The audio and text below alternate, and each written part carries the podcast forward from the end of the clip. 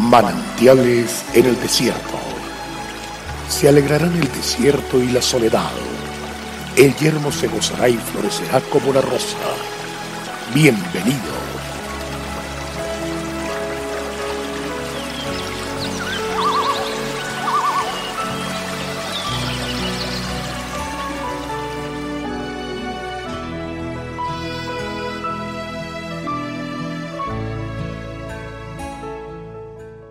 Bienaventurados los que habitan en tu casa, perpetuamente te alabarán.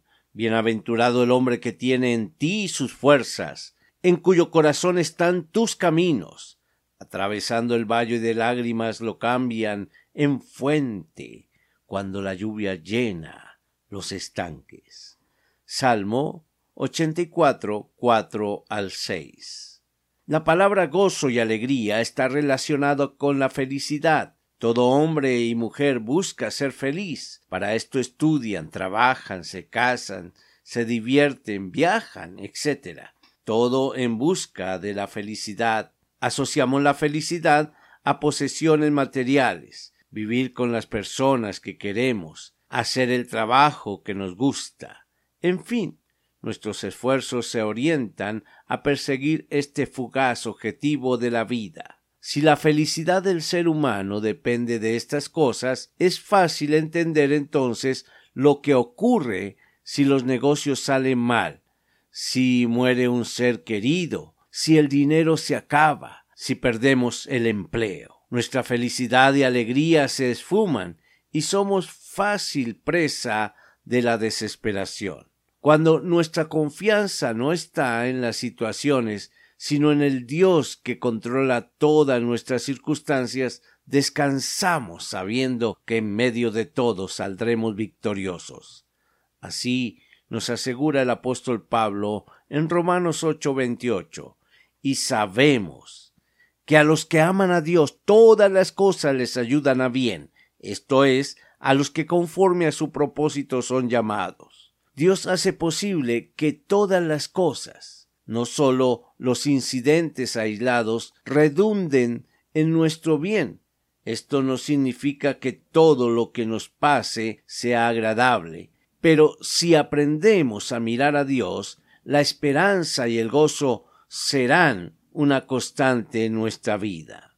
Una vida de excelencia se forja en medio de las dificultades. Excelencia es elegir entre la alegría, la cual es momentánea y viene de las circunstancias cuando éstas son favorables, o el gozo que viene de tener a Cristo en el corazón, buscarlo y poner los ojos en él en todo momento y época. En situaciones de dificultad, asumamos la actitud de estar gozosos y agradecidos, aunque los resultados no sean acorde con nuestro esfuerzo aunque lo que hayamos planeado y esperado no se dé. Aprendamos a descansar en el amor y poder de Dios, quien todo lo sabe, todo lo conoce y siempre nos atiende en cualquier necesidad. Qué bueno vivir en el Señor. Gracias, Señor, por darme la verdadera felicidad. Dios te bendiga, avancemos y en victoria.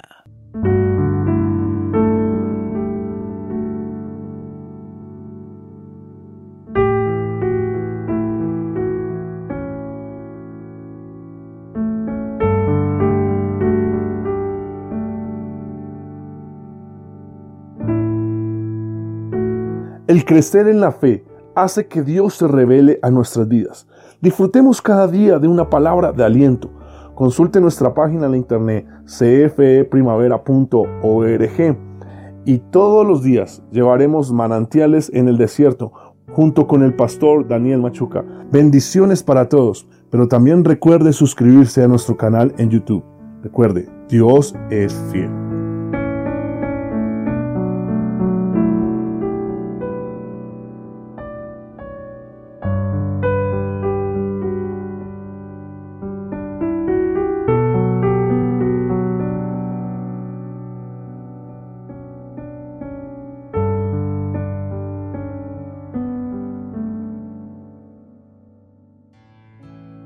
Hasta aquí, manantiales en el desierto.